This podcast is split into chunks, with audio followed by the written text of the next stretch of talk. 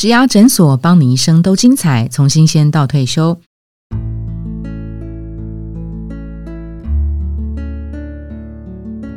Hello，大家好，我是主持人 Pola。我们在十一月份的内容策展，我们推出上工吧中高龄。在第一周，我们推出的是中高龄待业不焦虑。在今天的这一集里面呢，我们想来谈的是什么是有效担忧，因为我们在上一集谈过了无效担忧嘛，哈，但人不可能没有担忧。那到底什么样叫做？有效担忧。我们今天邀请到的来宾啊，我觉得呃讲这一集真的非常适合。他目前是自由教练的身份，前台大心理系副教授林以正老师，他同时也是新突破职涯陪伴的常务理事。老师好，哎，大家好，呃，各位听众朋友，大家好，我又来了，谢谢。那我们也来回顾一下，我们在上一集就有提到，担忧是一定会在的，真的。那只是你有没有陷落，还是说这个担忧变成你往前走的？一种力量，嗯哼，呃，你刚刚讲到有效，意思就是说我可以控制它在一个范围内不要泛滥，嗯，这是第一个嘛。第二个就是说，如果控制住了，而且它成为可以成为我往前走的力量，那这就是一个非常有效的担忧。嗯哼，老师好像过去有提到所谓的焦虑管理 “rain” 这个词哈，我我其实个人非常非常喜欢下雨天这个这个事情，我觉得下雨天是一个让人家的心里头是安静的，然后它是。呃，你听那个雨声，有点像白噪音的雨声，然后会让你自己的心情是比较稳定、笃定的。听起来你也是听民歌时代的。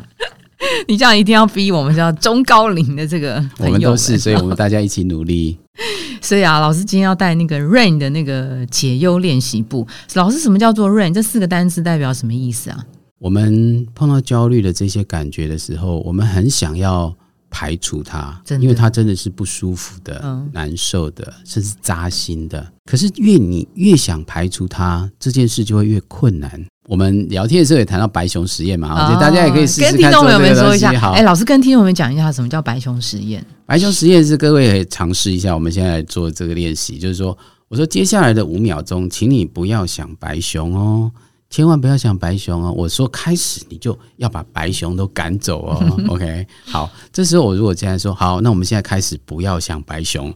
你的第一个脑袋一定是那一熊吧？超超大一只北极熊在 北极熊在前面。这些实验真正在讲的是，当我们想要去压抑一个事情的时候，因为我们的认知资源，我们的脑袋是有限的。也许你可以压一段时间，可是它会越来越失控，它反而会比你不想要压抑的时候想的更多。哦，这个叫做一个反弹的效果。嗯，所以啊，老师有提到那个呃，Rain 这这个解忧练习不，第一个当然就是觉察这件事情。我要知道这个担忧叫做人本来就会担忧嘛。那既然你呃中高龄正在待业。你一定会有担忧，所以这个叫做呃觉察。你要知道，第二个你要知道的是，呃，你你跟这个担忧是同在的，一定是同时存在的。Allow 这件事情，然后呢，你要探索这个担忧的来源是什么。那最重要的是。放下这件事情，好放下。那呃，老师刚刚有特别提到，就是您现在呃退休之后，有在做那个新突破、职涯陪伴这件事情嘛？那中高龄的朋友们待业的焦虑，怎么样度过这件事情呢？我自己可以找到什么样的陪伴的资源呢？至少让我在第一时间的心情上面是可以过得去的。这个陪伴的资源，什么叫做好的陪伴？我们在上一集也稍微碰触了这个问题，就是。你不要急着把别人拉出来，你要能够用同理心同在。那我们再多讲一点点，各位想象一下“陪伴”这个词到底是什么？嗯，如果我今天讲陪伴，你的脑袋冒出来的是什么？两个人讲话，OK，或者是不讲话？哎，不讲话很棒，对不对？嗯哼，陪伴。所以你在旁边不讲话，然后呢？嗯，让他觉得我有一个人在我旁边，我不是不不是孤单的一个人。是，嗯，是非常好。心理学在谈陪伴，叫做社会支持。主持还要被问哦，实在是好。对不起，这个老师魂上身就想考人家。哎，那个坐第一排的学生，OK OK，好。是的，好。那嗯，陪伴那个那个感受啊，是确实你讲的真的是非常好，就是我不孤单。第二个是我想讲的时候讲，我不想讲的时候，我并没有压力一定要讲，对吧？你刚刚提到，我们想象你刚刚提的景象，嗯。那个不讲话的意思是我跟你在一起，你没有压力，一定要跟我讲什么，嗯哼，讲不讲是由你决定，不是由我决定。那刚刚那个景象很美吧？哈，是。啊，如果再下一点雨，不是？Rain 老师的 Rain，OK OK，好，再来是你可以选择什么时候讲，讲什么我都会听。刚刚我们谈到这几件事，是决定权在你，不是在别人。嗯你想要快，想要慢，想要说什么，想要不说什么，是由你来决定的，不是由我这个陪伴者来告诉你你应该要怎样。嗯，所以，如果我今天说你应该有信心，你应该怎样，就是我又用一个应该来要你跟随我，所以那时候主主人是陪伴者，而不是被陪伴者。嗯嗯嗯。我们一定要注意一件事情：我们要成为一个好的陪伴者，嗯主人是被陪伴的那个人，要把那个主控权完全完全，我要讲啊，百分之百哦，嗯放在对方的身上。姿态一旦你设下来以后，建议的方式最好能够用提问提问的方式。嗯那这有什么差别？比如说你现在说你要去学一个新技术好了，或者你嗯想要做一个改善，我们常常就说，哎，你要不要去上这个课？你要不要去去上这个？你要不要去哦做这个这个？对不对？嗯嗯嗯那可是可是提问的方式，我们可能就变成说，那你要怎么学这个东西？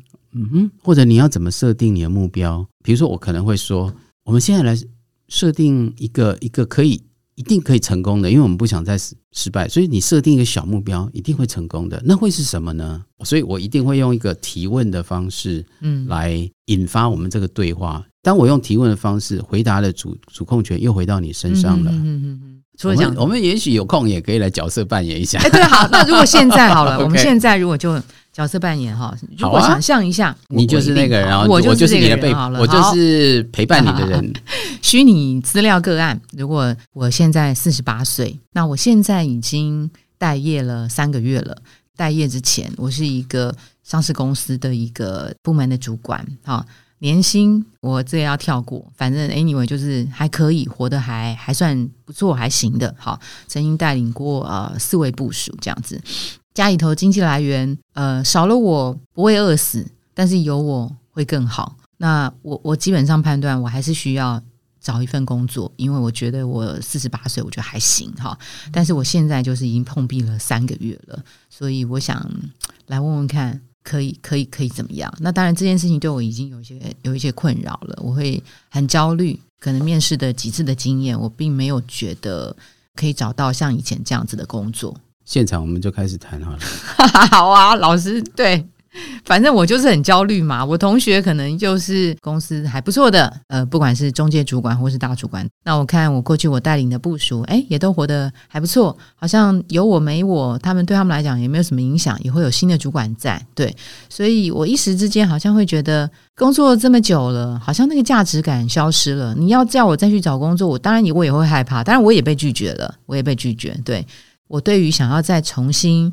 找一份能够快速找到跟以前一样的工作，这件事情对我来讲，我会觉得没有把握。嗯我刚刚听到几个关键字啊，嗯一个就是说你觉得好像大家都还过得很好，对啊，然后好像你没有什么用处哈，对自己真正的功能有这个感觉，是这是我刚刚听到的第一个。第二个是我觉得最好奇的是你最后谈到快速找到工作，这个嗯快速感是从哪里来的？我可以多了解一下吗？因为已经待业了三个月嘛，对不对？嗯哼，然后我就会觉得说，如果我待业期间再更拉长的话，对我自己再找下一份工作，我觉得可能是不利的。这是第一点。第二个，我会着急的想要快速、赶快的回到职场上，回到像以前那样子的我所谓的正常的工作生活里头。经过了三个月，我觉得对我来讲好浪费时间，好浪费我的生命，嗯所以我好想要赶快的能够快速的回到当时的的环境。所以听起来其实你非常不喜欢现在这个状态，对你，就是怎么样能够把它摆脱，你都乐意这样子。呃，看起来是因为也许当时在那个时候做的这个决定，比如说离职，可能没有想得很清楚。哦对对，所以可能有点后悔吧。嗯所以现在想要赶快终结这个让自己很懊悔的这个情境。哦，听起来还有很多责骂自己的声音嘞。对呀、会觉得好像自己不应该，我干嘛？我何必早知如此，何必当初这样子？所以我还是好想赶快脱离这种待业的情况，而且我会觉得待业这么久。对自己的信心感会会，当然一定会打折嘛。我面对家人，面对呃母亲，面对先生，我可能会觉得，哎，就觉得好像好像自己的那个价值是越来越低的。哇，你的这个觉察度，我觉得是不错的。所以你除了那个焦虑可以看到以外，你也看到自己的信心和评价其实也一直在下降。是啊那个下降又让你觉得哇，那怎么办？如果再下去，我一定没救了。对啊，然后然后呃，如果我要维持像以前一样的呃收入的话，我觉得有点困难。但是要我马上又降到不如以前的，我又会觉得很不甘心，我又不想要屈就好了，屈就。但是现实的环境好像我必须要这么做。我想问老师，是不是大部分的人都是这样呢？大部分人跟你没关系，你就是你。我就是我，所以呢，当我觉得我我我不想要屈就，可是环境上面就是有这种不允许，所以我是不是应该要妥协？我是不是应该要接受一个可能年薪过去跟我来比只有一半或是三分之二的这个状态？如果他对我的心情上面是有缓解的话，其实我在听你讲话的时候，我对好几个字都一直很感兴趣。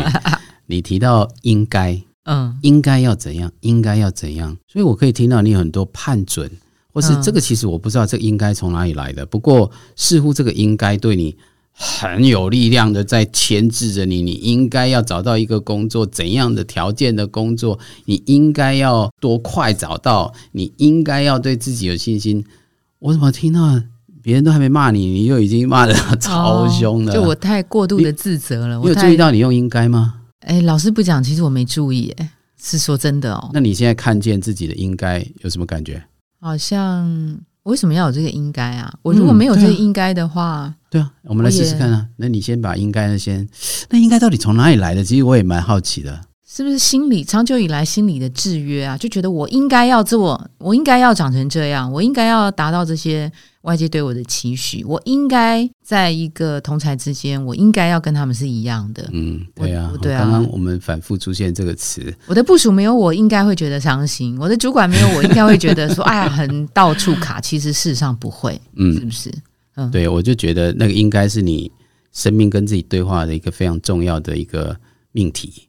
你现在看见的，你的感觉是什么好像压力比较小一点呢，好像觉得事情也没有一定要这样吧。？OK 呀，我觉得看见真的是一个很了不起的事情。看见你能够这么，我们才谈 三分钟你就看见了，我觉得这这是一个非常非常了不起的事情。那我们就看见以后再来呢？你刚刚说也不一定要这样，好，那我们选一个你想要放掉的应该。刚刚讲了很多，先选一个你觉得你可以做得到的放掉的应该，那那有可能是什么？我自己想啊，如果要能够快速，啊，又来快速，哎，快速又跑出来了，这快速是从如哪里来？的？果要能够快速的话，我就不能够坚持我要原本的那些条件，因为我必须要考量到那个，对不起，我要打断你一下，嗯，你又来应该了，你们觉得？如果我我要快速的话，这就是应该要我应该要有有嗯，所以这件事情它就是要一个练习，但因为它可能长在你心里头已经二十年了，没有人生没有应该这件事情有有吗？刚刚有应该吗？你觉得？也许是我的错觉，不过因为我会觉得那个是一个呃逻辑推敲的的关系，嗯，我会在一个很理性的情境之下，想象它是一个理性的分析。然后因为市场上的供给怎么样，所以现在需求怎么样，你知道？所以我就会想说，哦，因为客观环境是中高龄的对情况怎么样，然而我们又希望它是快速的，所以这个时候我就要放宽我的可能性嘛。您觉得那个会是一种甚至我在听你讲的时候，我应该要用很逻辑的分析，好像看起来是 是不是？而且啊，甚至你刚刚没有提到第二句，你的应该就已经在第一句了，应该要快速，你的快速是没有说出来，早就设立在那里的前提，有有这种感觉吗？我听起来那个感觉好强烈哦。应该是说又应该，应该是说在因为待业了三个月嘛，那我我就会想象，也许还会更长，尤其是中高龄的这件事情，嗯，尤其是如果我们要跟过往有一样的生活水平的时候，嗯，我会理所当然的应该想象这件事情会更长。那因为我现在已经受不了这种情境嘛，是，所以我想要先优先解的是快速这件事情，嗯。我想要对，赶快的回到工作的状态，是。所以他有些条件他就必须要移除或排除，对，他就不能像以前一样是百分之百一样的，嗯。对，所以我现在会呃认为优先解的是快速这件事情，没错，对，，完全同意那这个叫应该吗？这种理性逻辑的分析，我想有一个很重要的心态嘛。嗯我们刚刚不是也提，我觉得很容易讲，就是什么要接纳你的焦虑，跟你焦虑在一起。嗯，可是当我们面对这个情况的时候，我们就是真的很容易陷落在那个想要快速的摆脱它，只要它不在就好了。对，因为如果我再拖下去，我担忧我就会变糟，嗯所以我就应该设立一个标准。可是当这个快速没办法达成的时候，又落入另外一个循环。嗯，所以我想要我们刚刚那个模拟的会谈里面，想要其实比较想要你看见那个压力，其实大部分都是你自己给自己的。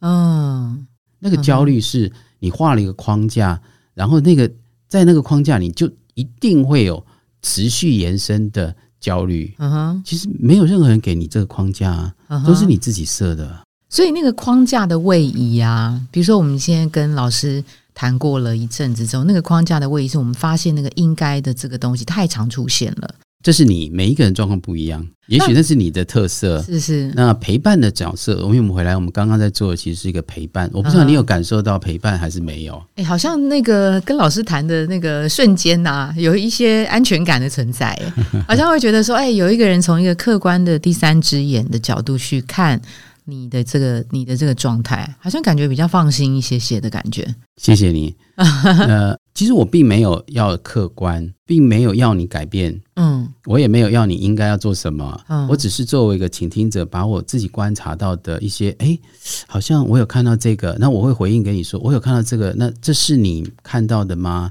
有吗？嗯啊，所以如果各位再回忆一下我们刚刚的这个过程，我并没有任何的建议，嗯哼你应该要怎样，对不对？嗯啊，因为你已经够我做应该，该了，我不需要再讲应该了。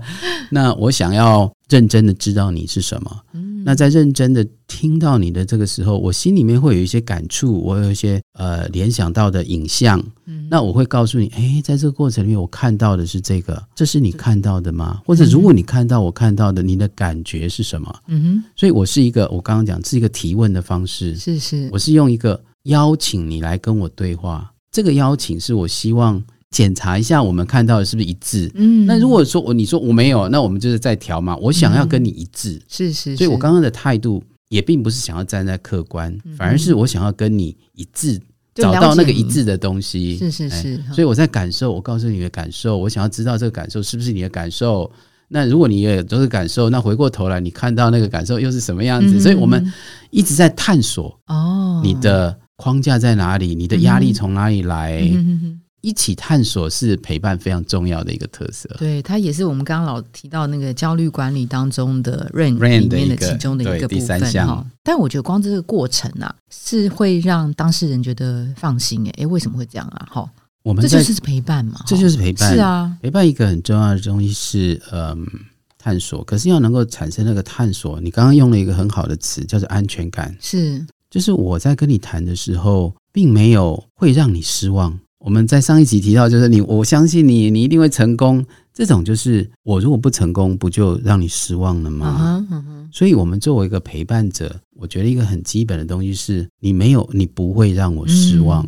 那我们希望透过这样的一个陪伴，让大家能够恢复一点那个力气，是，然后就可以接着后续的这一些呃比较具体的策略啦、方法啦、步骤。像您是心理系的的老师嘛，哈，也是一个心理学的这个专家，自己也历经过两年的那个所谓的待业期。老师在五十五岁的时候退休，然后从学校到了职场上，其实那一路也是颠颠簸簸的。会不会有人嘲笑你吗？还是怎么样？自己是一个心理心理学家，自己在陪伴，然后呢，自己也陷入到这种转职待业。那转职待业那个时候有焦虑吗？当然有啊，那、你怎么过的呢？呃，对，那得大家好像就是说，医生也会生病啊。哦，好哈哈，那我要特别澄清一下，心理学家这个心理学家没有高高在上啊。各位要想象一下，比如说我我是做人际关系研究的，嗯，那你觉得我人际关系应该很好吗？我要是没有问题，我怎么会做这个研究呢？一个人如果真的都过得很好，他就不会想要研究了，不是吗？是是，那你这样压力会不会更大呢？我研究了一辈子这个心理学家，我教人家怎么样放松，怎么样找回自信，但是你在自己也会面临到那个问题的时候，你很难很难去，会不会很难去找说出口呢？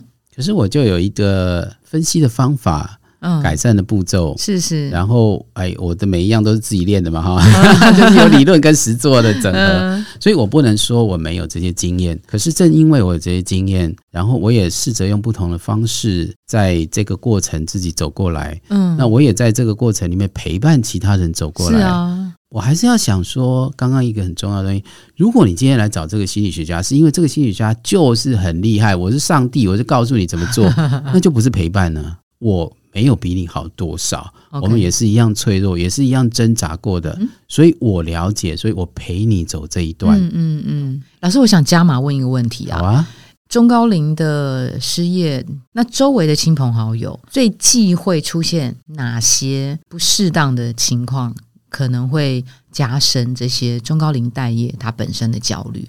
就像您刚刚提到的，我对他有期望，或是我什么话真的不要再说了，不要每天问他今天怎么样。如果对方不想讲的时候，这个时候你要有什么跟他互动？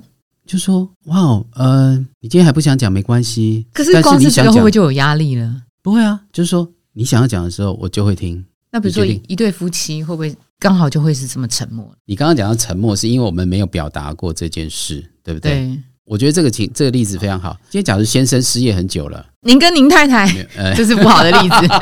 没有没有没有，因为他知道我还在调试的还不错，因为我在那一段时间，呃，所以我知道自己会有这些焦虑，哦可是我就做一件事情，就是说不要急着解决这件事，因为他现在目前没办法解决嘛。嗯那我先做其他的部分，我先做其他的嗯学习。我我刚岔题了，再回来。嗯嗯你说嗯一对夫妻，对一，对夫妻，我们很容易看到一个情况：我们假设这个先生是失业一段时间，然后他心情很不好、很焦虑，对不对？那这个太太常常就是说要问不问？对我我如果问了，是不是给他压力？对，啊，或者我不问，好像不关心他。嗯，好那，怎么样讲一些别的？看一下今天新闻怎么样？哎，今天天气怎么样？再再来考你，再来考你了。哎你今天吃饭怎么样？哎，我们去哪里玩？怎么样？然后，然后，为什么你要讲这个？因为我就会想说，哎，我好像问他这个，我想问他这个，他会不会难过？他会不会觉得我在伤他？我在刺探什么？所以我干脆不要问这个，我就讲别的五四三的事情好了。嗯，那讲五四三的事情，我们这样五四三的事情，其实就是说我们不想面对这件事，或者是说他现在我明明心情不好，我想要赶快让他的心情不要不好。你看，我们又落入那个应该我想要把他快速的解决他现在的困难。嗯，然后这个时候家里就是无声的，OK，无声就让他无声吗？不是，如果是我，我会去观察一下他的一些行为，比如说比如说，嗯。对，然后你最近睡得比较好不好啊？嗯。或者是我发现你好像诶在看电视的时候，其实也没有在看，我看你只是一直在转台，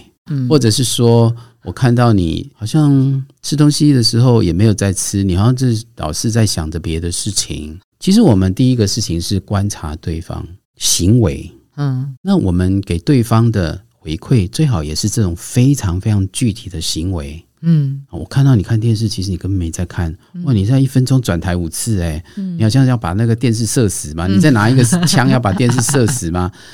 这里有两个东西，一个是我有在关心你，我有看到一些行为，嗯哼对不对？第二个，你可以用幽默的方式稍微表达一下。嗯第三个就是看到这个，我蛮心疼的，我也蛮担心你现在的状况。可以表达、可以可以表达担心，是的，嗯可以表达担心。但你纯粹只是我看到你这件事，让我的感觉是什么？不是你应该怎样哦，是我很担心。嗯哼，那如果然后接下来就是说，如果你有想要讲一下如果你有想要讲一下，你随时可以跟我讲，我在等你。那他试出很好的善意了嘛，对不对？对那如果那没有讲也没关系，没有，那你也可以说好，你准备好的时候再跟我说。那对方都一直没有说呢？我还是要回来同样的东西，就是说，哎，我观察到你好像跟我讲有困难，可是你好像，呃哎，最近又把酒瓶拿出来了，真的我很想陪你，哎，那他还是不讲呢？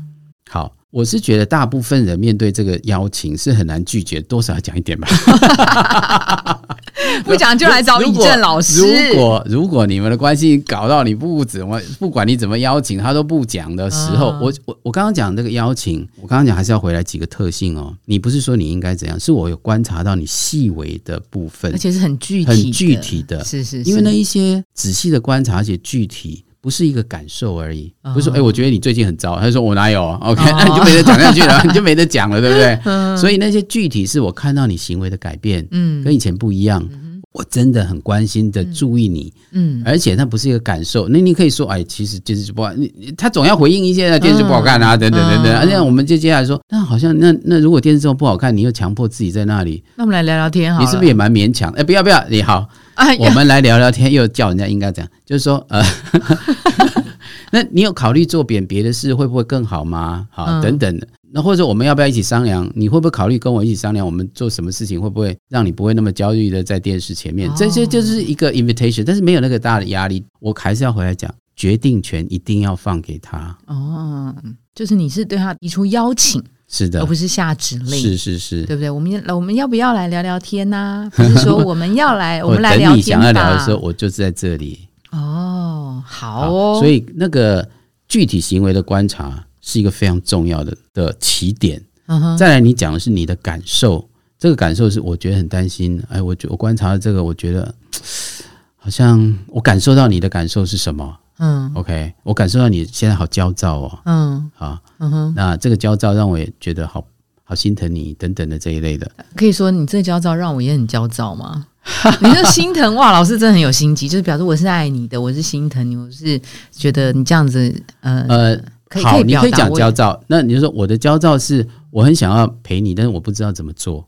哦，你要多讲一点点，不然你的焦躁是什么意思？哦啊，，所以你的焦躁是我不知道我怎么样可以帮你。哦，就是要讲一些比较软性的话就对了，嗯，是。不过那时候有一点是焦躁，你又变成是说你要来处理我的焦躁。对啊，可就是是我的焦躁都是你引起的，对对对对，然后你就吵架你没有告诉他他怎么处理你的焦躁，哦，或是你的焦躁做什么才会比较好一点点。哦，所以如果你接着讲说，所以这让我好像有点无能为力，我不知道怎么帮你，怎么陪你。哦，那你这有一个他的方向，他可以做什么啊？不然你只有焦躁完，然后他就说哦啊，那怎么办呢？我们大家都我出去好了，不要让你看到，然后什么什么的，等等的，对所以你要你要有一个你你邀请，可是这邀请也不是绝对，你一定要那样做。嗯我想我们这几个原则都是，你可以注意到，在很细微的对话里面都可以去表现这些事情还。有说话的语气跟方式哦。当然有喽要练习一下。哇，老师这个我觉得很厉害。那一样啊，在今天节目尾声，我们要问老师另外一个问题，就是跟热情相关。这个虽然他是在职场朋友，二十一到二十五岁，哎，好年轻的好年轻的孩子哦，在大众传播业，他就已经觉得他每天都在做同样重复的事情，日复一日。那这个是他的第三份工作哈。那他就是想问的是说，那怎么样找到工作当中的热情这件事情？为什么说老师适合回答？老师在那个台大教书，嗯，二十六年退休，然后那个时候是五十嗯，五十五岁的时候退休，对。嗯然后老师在五十岁的时候去思考到，呃，工作就是执教编这件事情对他生命的意义，还有就是呃他的热情的这件事情。对，老师，你可以给这个年轻的孩子，因为普遍上都会碰到这种在同一份工作做一样的事情，他就觉得无聊，他就觉得没没意思，就是就会变成是没热情这件事情。你怎么样看待？比如说像这样子的一个案子，我想要介绍一个观念，叫做最佳挑战点。最佳挑战点，，我们想象一下玩游戏的关卡好了。对，游戏关卡一定不会非常非常容易，随便玩一下就过关，太无聊了。但是也不会难难到到你我绝对不会过，对不对？？嗯，所以如果你今天是一个游戏设计者，你一定会设定一个东西，就是说，哎，我这次忽然过关死掉了，你会觉得，哦，这个我下一次再试应该就会好一点。哦你有没有注意到，它有个我下次再试应该会好一点？哦就是有一点机会，有点挑战。对对对，然后如果我再在哪里再怎样一下就不一样了。嗯，OK，其实热情是一个很虚幻的东西，你怎么知道有没有热情？真的，可是如果你在工作里面一直有存在一个最佳挑战点这件事，嗯。你就会觉得好像你你在一个 萝卜那个后面一直追着那个东西。好，那所以我们可以很简单的来分析一下自己工作的这些状态。嗯哼，你的工作是不是已经没有这些最佳挑战点，嗯。或者是太容易，或者是太难，或者是这个工作已经不再提供这种挑战感？如果说这个工作已经不管怎么做，你都没有这种最佳挑战感的时候，你就要去试着去寻找，就是说，诶，做什么样的变化？我工作上做什么样的调整？我生活里面做什么样的调整？嗯会创造出这样子的一个感受。当然，你还可以用其他的标准。所以，最佳挑战感，如果你真的在挑战的时候，又会进入一种心流状态嘛？就是说，像我们玩 game 玩到这个忘记时间，一抬头就晚上了啊。所以，心你能不能那么融入，其实也是一个，这是不是最佳挑战点的一个指标哈？那达成以后，觉得说，哇，那我这个关卡已经达成，我想要再设定稍微再挑战一点的，每一关每一关这样过嘛哈？嗯，这一些如果有这个组合的话，嗯你就可以看到这个是一个你可以继续探索的方向。嗯所以我不是很想要那种谈很虚幻的热情，因为热情到底是什么意思 passion？OK，呃，我反而希望落实到就是我们去怎么检查自己工作或者我的娱乐或者其他东西，你有没有这种刚刚最佳挑战点的设定，或者如果你如果设定的话，能不能改善一点东西？那如果你怎么判断自己算不算最佳挑战点？嗯有这样具体的分析的策略，你比较知道怎么去设计你的工作或生活。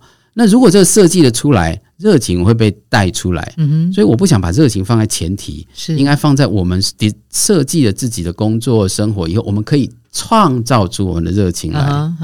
其实，在不同的生命阶段，确实有不同的挑战点。是。当我真的完全没有工作的时候，我设定的挑战点是我要呃游日月潭啊，我要 我要去金门游那个海峡，欸说田桥仔就是这个意思。所以呃在那个时间我没办法做到这件事，我也不一定要纠结在这个地方。嗯那所以我就去选择暂时选择这个东西，其实对我也是一个很有意思的挑战。骑车环岛啊，我去玩海洋独木舟啊，哦。我去游泳啊，哦。等等的这一类的。